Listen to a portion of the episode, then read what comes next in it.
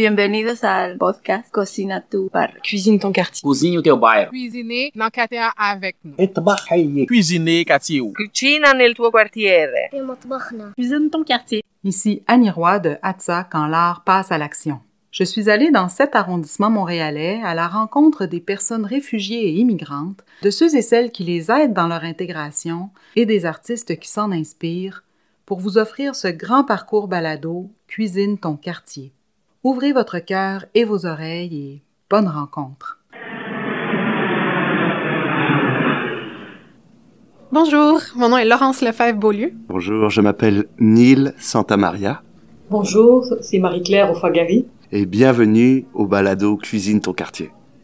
Alors, la TCRI, la table de concertation des organismes au service des personnes réfugiées et immigrantes, de son petit nom, euh, est un regroupement national de 153 organismes communautaires qui accompagnent euh, les personnes immigrantes dans leur euh, processus d'installation au Québec. Ça peut être par différents services, employabilité, francisation, du jumelage interculturel, service de défense des droits. Donc, euh, en fait, la TCRI, c'est la première table de concertation euh, au Québec. Elle était d'abord montréalaise. Pendant près de 20 ans, c'était d'abord euh, la TCMR, la table de concertation des organismes de Montréal au service des réfugiés. Donc, au départ, c'était exclusivement au service des personnes réfugiées parce qu'elle a été créée dans le contexte de l'arrivée des, des boat people, donc des personnes indo-chinoises euh, qui ont été euh, accueillies par euh, les églises notamment et la collectivité. Donc, on a eu le début du parrainage des personnes réfugiées par la collectivité au tout début des actions de la TCRI. Notre directeur général actuel, Stéphane Reichhold, était d'abord un bénévole pendant, pendant une dizaine d'années avant d'avoir vraiment un poste salarié pour diriger la table. Donc, la TCRI a fêté ses 40 ans en 2019, l'année dernière. Donc, c'est quand même quatre décennies de, lutte pour euh, la défense des droits des personnes réfugiées immigrantes, euh, dans l'accès aux services, dans euh, les programmes politiques, dans les, les, services qui leur sont offerts. On a été récemment, comme à chaque année, mais récemment très mobilisés dans beaucoup d'enjeux dans l'actualité, euh, que ce soit la, réforme du programme, euh, le PEC qu'on appelle, le programme euh, d'expérience québécoise, dans la, la, régularisation du statut des, demandeurs d'asile travaillant dans les services essentiels, que ce soit aussi bon dans le programme de parrainage des réfugiés ou la question du racisme systémique. On travaille plutôt à accompagner nos organismes qui, eux, fonctionnent souvent avec euh, l'aide et l'appui de nombreux bénévoles. Nos organismes euh, sont partout, vraiment partout au Québec, de l'Abitibi à Côte-Nord, euh, bas du fleuve, puis ils ont différents services, différentes tailles aussi. Certains sont très, très grands, ont beaucoup, beaucoup de services, certains sont plus petits. Mais c'est sûr que les, les, bénévoles, pour eux, là, c'est une source inestimable, c'est sûr, euh, d'une contribution. Puis, il y a aussi beaucoup d'organismes qui font du jumelage interculturel, donc qui jumellent euh, une personne nouvellement arrivée avec une personne euh, qui est ici de longue date pour vraiment l'accompagner dans son processus d'installation. Donc, ça peut euh, vraiment faciliter l'accès aux services, la compréhension de, des façons de faire, beaucoup de petites clés de, de codes culturels qui sont échangés, puis des créations de liens, de réseaux. Un très beau programme. Alors moi, je suis coordonnateur du volet parrainage de la TCRI. Et ce volet est un peu à part parce que c'est un des rares volets où on ne travaille pas forcément avec des membres, ni même avec des organismes, encore qu'on travaille aussi avec des organismes, mais avec des groupes de parrains. Et des groupes de parrains, bah, ce sont des Québécois comme vous et moi qui euh, décident de parrainer une personne réfugiée ou une famille réfugiée alors très souvent, ce sont des amis ou des personnes qui ont été rencontrées euh, bah, lors du parcours de vie, mais ça donne vraiment la possibilité au Québec, c'est-à-dire quand je parle du Québec, je parle des Québécois, bah, de s'impliquer justement et de pouvoir parrainer des personnes réfugiées. Et on a vu d'ailleurs qu'en 2015, avec l'arrivée des réfugiés syriens, c'est à ce moment-là que la ministre de l'immigration de l'époque, Kathleen Veil, avait relancé le programme de parrainage collectif parce que c'est un programme qui s'appuie d'un côté sur des organismes, des OBNL ou des organismes un peu type religieux, comme disait euh, Laurence tantôt, mais qui s'appuie aussi sur tous les Québécois qui veulent s'impliquer là-dedans. Et ça, c'est vraiment très intéressant dans le sens où ben, ça n'est pas l'État qui va prendre en charge, c'est vraiment la population québécoise. Donc ça, c'est quelque chose que je trouve vraiment très intéressant. Et puis au niveau de, bah, de l'accompagnement, les personnes réfugiées, ce qui est bien, c'est que quand elles arrivent, elles disposent d'un réseau, le réseau des parrains. Bah, c'est super aussi pour prendre ces marques parce qu'on peut poser toutes les questions, on va dire qu'on n'oserait pas poser en temps normal à des personnes qui connaissent le Québec. Très souvent, quand ça se passe bien, ça fait des liens qui durent au-delà de la période de parrainage. Il y a le MIFI qui ouvre à date fixe le programme de parrainage mais ensuite, pour les délais de traitement, pour le moment, on parle de un an et demi, deux ans, deux ans et demi. Donc c'est quand même assez long. Ce sont des personnes réfugiées et souvent qui vivent dans des conditions assez précaires. Donc normalement, il devrait y avoir une urgence à, à pouvoir les faire venir ici. J'inviterai beaucoup de Québécois, Québécoises tentés par l'expérience de, bah, ou bien prendre contact avec le volet parrainage de la T-Série pour savoir un petit peu comment faire, ou bien s'impliquer là-dedans, c'est-à-dire euh, bah, se renseigner puis voir si c'est quelque chose qui pourrait, leur correspondre. Donc, bien sûr, ils ne seront pas seuls. Déjà, c'est des groupes de 2 à 5, mais en plus, ce qui est intéressant, c'est que ça permet de transformer un petit peu la vision que beaucoup de personnes peuvent avoir des personnes réfugiées. Pour euh, sélectionner une personne réfugiée quand on n'en connaît pas forcément, bah à ce moment-là, j'inviterai les personnes à prendre contact avec moi ou avec les organismes de parrainage parce qu'il y a beaucoup, beaucoup, beaucoup de groupes euh, qui sont incomplets ou qui cherchent encore d'autres membres. Et je sais que dans les organismes de parrainage, ils ont tout le temps, tout le temps besoin de bénévoles. Pouvoir s'appuyer sur des bénévoles, c'est vraiment vital pour eux. Donc ça, ça serait une possibilité euh, offerte à toutes et tous. Le but de la TCRI, c'est d'être un, un agent de transformation sociale et de concertation. Donc c'est ces deux mots, moi, qui me sont vraiment très chers. C'est-à-dire qu'on représente 150 membres, on représente aussi des personnes issues de la population québécoise.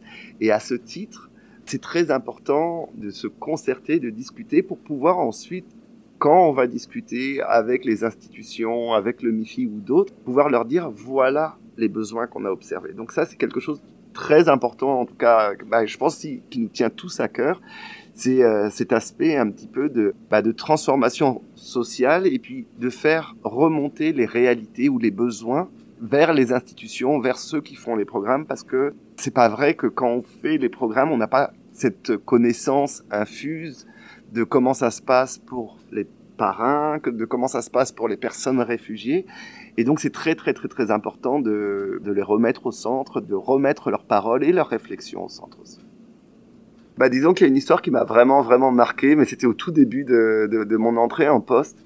Et bon, je peux en parler parce que euh, il en a parlé publiquement, mais bah, mon prédécesseur euh, à ce poste, euh, qui s'appelait Sylvain Thibault, lui, je sais que sa famille a parrainé justement en 79, donc l'arrivée des personnes réfugiées du sud-est asiatique, les, boat people comme on les appelait et que bah, Sylvain avait 8 ans et aujourd'hui ces personnes réfugiées sont sa famille, c'est-à-dire que les enfants qui étaient venus sont ses frères, les parents qui étaient venus sont ses oncles et tantes et ça l'a tellement marqué que tous les postes qu'il a eu à ma connaissance en tout cas étaient en lien avec euh, avec les personnes réfugiées. Pour moi, ça c'est le plus bel exemple justement de comment ça peut marquer sur le long terme et comment justement on peut prendre conscience de beaucoup beaucoup beaucoup de choses en s'engageant à ce niveau-là. Donc c'est vraiment quelque chose que, que, je conseillerais à tous. Alors encore une fois, c'est important d'être bien outillé parce qu'il y a parfois des parcours de vie qui sont très complexes, mais justement à la T-Série, on est là pour accompagner les personnes justement qui se lancent dans cette, dans cette aventure. Marie-Claire Oufagari, je m'occupe euh, de la formation des membres de la T-Série depuis 95. Et la T-Série, dès 79, ce qui est intéressant, c'est que les membres ont tout de suite identifié la question d'être préparés eux-mêmes par rapport à ce qui arrive comme essentiel. Donc c'est comme ça que ça a été le premier projet à la TCRI. Dans les politiques d'intégration du Québec, c'est stipulé que c'est une responsabilité partagée. Dans la première mouture, c'était bidirectionnel, mais on vient de changer récemment. Et la nouvelle politique, on parle des responsabilités partagées. Ça veut dire préparer ceux qui arrivent, mais préparer aussi ceux qui accueillent. Alors le réseau de la TCRI, à travers le Québec, est impliqué dans la préparation, dans l'accueil de ces nouveaux arrivants, à travers tous les, les, projets qui ont été énumérés plus tôt. Maintenant, là où le bas blesse, parce qu'on a oublié de préparer la société. Il y a des choses qui ont été faites, mais il y a encore beaucoup de choses à faire. Et euh, l'immigration étant un enjeu de société, ça concerne autant les citoyens que les intervenants, que les gestionnaires, l'institutionnel, le communautaire et le politique. Et oublier de préparer les citoyens est quand même quelque chose qui est en train de nous poser des problèmes actuellement. Parce qu'en fait, si on n'a jamais immigré et qu'on ne travaille pas dans le domaine de l'immigration, euh, ce qui nous reste, c'est ce qu'on entend dans les médias et ce qu'on entend aussi malheureusement des fois de nos politiciens.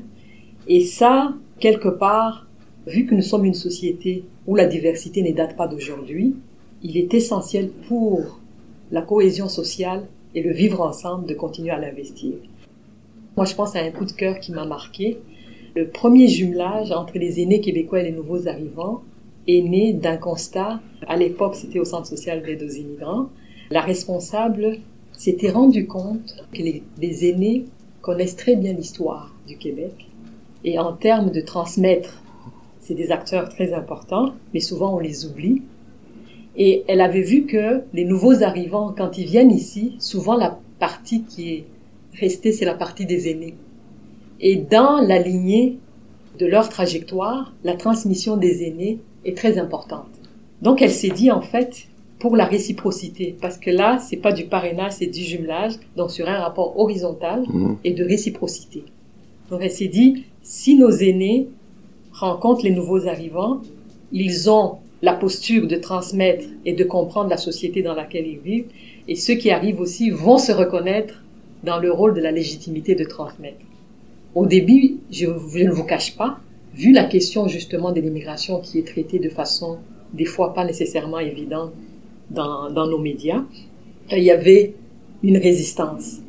Mais le fait d'être facilitatrice a permis que le premier couple qui a été jumelé est allé chercher les autres, au prix que ce projet a été le prix intergénérationnel des aînés du Québec.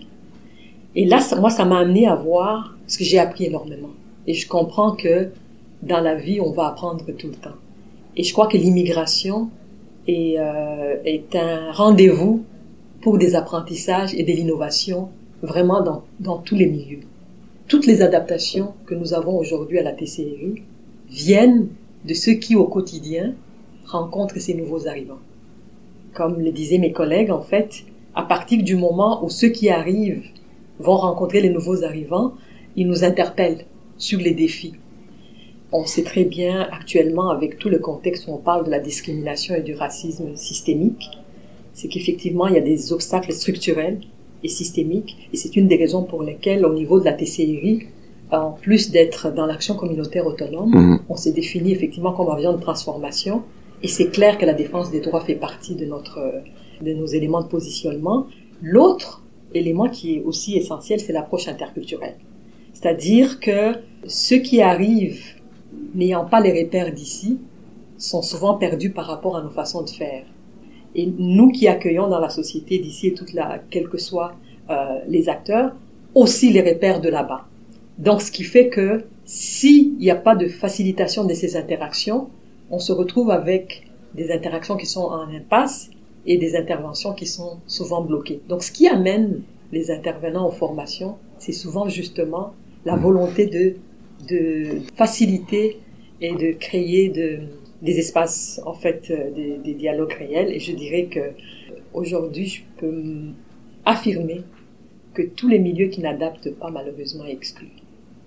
Et là-dessus, on peut voir, par exemple, que ce soit les luttes pour l'alphabétisation, la littératie, qui ont bénéficié à tous, les luttes pour les droits des femmes, etc. Il y a toujours eu un impact positif pour le plus grand nombre. Et, je pense que Marie-Claire l'a très bien dit, à partir du moment où on met en lien, où on met en réseau, où on rend la concertation possible, là, on va avoir des pratiques qui seront vraiment adaptés, qui seront euh, vraiment justes. Et, et ça, c'est quelque chose que je vois particulièrement avec le milieu du parrainage, c'est-à-dire les groupes de parrains vivent un isolement souvent incroyable parce qu'ils n'ont pas de réelle représentation.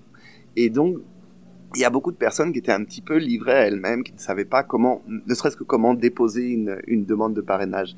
Et c'est intéressant parce qu'à partir du moment où justement on a commencé à se dire, bah voilà, on peut passer par la T-série justement pour se rencontrer, pour échanger, etc.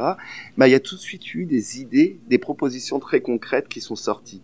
Et vraiment, ce qui me motive, c'est que à partir du moment où on se met en lien, on a forcément des, idées beaucoup plus justes, des pistes d'action beaucoup plus intéressantes, et que c'est des choses justement qui vont bénéficier à l'ensemble de la société québécoise. Donc moi, je pense que oui, ce point-là est vraiment, est vraiment, est vraiment central.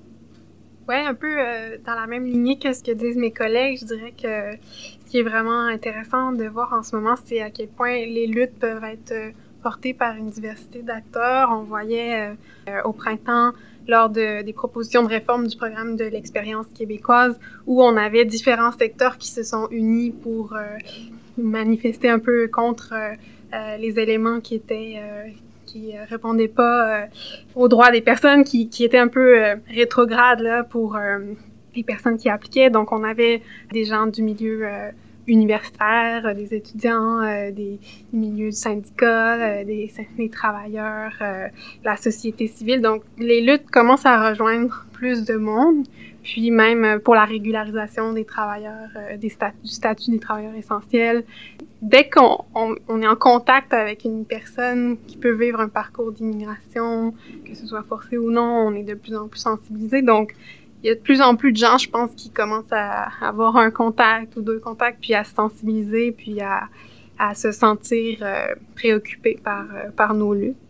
C'est sûr qu'il y a énormément de positifs, mais il y a aussi euh, des discours qui peuvent être de plus en plus fermés, polarisés, euh, réducteurs. Il y, a, il, y a, de la banalisation de, de la haine, une certaine déshumanisation des fois des personnes réfugiées dans, leur parcours, euh, puis dans, l'accès aux services, on le voit beaucoup. Donc, euh, on pourrait en parler longuement là du fait que c'est ça, non seulement ils n'ont pas nécessairement accès à services de santé, euh, s'ils ont des, des, fois c'est les enfants qui sont nés ici de parents en processus de régularisation de statut, qui n'ont pas accès aux, aux, soins de santé, des, accouchements qui peuvent être une énorme dette pour une personne qui arrive ici ou encore lorsqu'on a accès aux services mais qui ne sont pas adaptés, qu'on n'a pas accès à des interprètes, euh, on peut difficilement euh, comprendre euh, ce que les interactions qu'on a avec les professionnels de la santé, puis euh, c'est pas toujours sensible non plus à, à notre réalité. Donc c'est sûr qu'il y a des belles batailles qui ont été gagnées, puis encore beaucoup de chemin à faire aussi dans l'accès aux garderies pour les enfants de demandeurs d'asile, si on souhaite que les parents puissent travailler puis euh, s'intégrer à la société, euh, se faire un réseau, bien évidemment, ça passe par l'accès aux garderies. Mais c'est ça, je dirais que c'est euh, beaucoup dans la polarisation des discours. Autant on en entend des très beaux, autant il y en a qui peuvent être très nuisibles. Je pense que pour les, pas, les 40 prochaines années, ce qui, ce qui m'importerait beaucoup, c'est que on reconnaisse enfin que on a tous un rôle à jouer dans la société québécoise et que c'est pas en fonction du statut parce que j'ai l'impression que plus le statut est précaire finalement et plus le potentiel de chaque personne a vraiment du mal à, s'exprimer. Je parle de l'emploi mais pas que évidemment et finalement le fait de précariser les statuts et puis de mettre des difficultés juste pour arriver à survivre c'est un gâchis de potentiel énorme et, je pense qu'on on, l'a vu alors avec les travailleurs essentiels mais on peut aussi même se, replacer avant l'exposition universelle euh, de, de, de, 67, quand, Montréal n'était pas aussi euh, euh, diversifié qu'aujourd'hui. Et, puis on, voit assez facilement bah, finalement tous les apports, toute la diversité, toute cette culture, toute cette richesse à tous les niveaux finalement que connaît Montréal aujourd'hui, et que Montréal aujourd'hui est une mégalopole, et, les, immigrants y ont contribué grandement mon souhait, mon rêve serait vraiment que peu importe le statut, tout le monde ait accès aux mêmes choses et aux mêmes opportunités. Le potentiel qu'il y a, il ne faut pas le gaspiller, passer à côté. Il y a des rendez-vous euh, qu'on ne devrait pas rater. Et je crois l'histoire est essentielle. Que ce soit l'histoire de la société dans laquelle les gens arrivent, mais l'histoire aussi de ceux qui arrivent et de ceux qui ont bâti. Moi, un des exemples que je trouve extraordinaire, je me dis qu'il devrait nous inspirer, c'est que les infirmières qu'on a dans nos hôpitaux, s'il y a un endroit où il y a une grande diversité, c'est dans l'équipe des infirmières. Mais pour que ça soit possible, il a fallu que le ministère de la Santé, le ministère de l'Immigration, l'Ordre des infirmiers, les organismes communautaires, à l'époque le comité d'adaptation de la main-d'œuvre immigrante, se mettent ensemble pour dire nous avons du monde qui ont travaillé dans ces domaines et si on crée des projets qui permettent qu'ils mettent à niveau pour qu'ils puissent redéployer leur savoir-faire dans cette société, euh, ça serait gagnant pour tout le monde. Devinez quoi? Ça s'est fait et ça a été extraordinaire. Ça a été un pilote au départ, avec un organisme communautaire impliqué, avec un cégep impliqué, puis ça a été un succès. là, aujourd'hui, c'est surprenant de voir que l'histoire se répète et qu'on oublie. Et c'est pour ça que je me dis que documenter euh, ces, ces initiatives permettrait de ne pas réinventer la rue. Et la peur est un levier très très puissant et justement mettre la peur c'est justement le, le, plus gros obstacle parce que après il faut défaire ces choses-là et parce que quand on a peur on n'a pas forcément envie de rencontrer l'autre. Il faut déjà être préparé, il faut déjà être disposé à le rencontrer. Et donc il y a déjà ce travail à faire en amont pour que la rencontre ensuite puisse se faire et justement que l'échange puisse se faire de manière non seulement sécuritaire, mais, mais, mais déboucher sur quelque chose. La TCRI est actuellement en train de se refaire une image, donc peut-être qu'au moment où on va sortir le balado, on va avoir notre, nouvel, notre nouveau site web, euh, on va avoir euh, nos réseaux sociaux, puis euh, on est en train de bonifier notre programmation pour nos membres. Donc, on vous invite, si vous êtes à Montréal ou à l'extérieur, à aller consulter la liste de nos 153 membres sur notre site web pour voir si jamais ça vous intéresse de les approcher, en savoir plus ou vous impliquer c'est certain que ça va leur faire plaisir. Merci encore de votre écoute. J'espère vous retrouver tout au long du parcours balado. Je vous dis à la prochaine.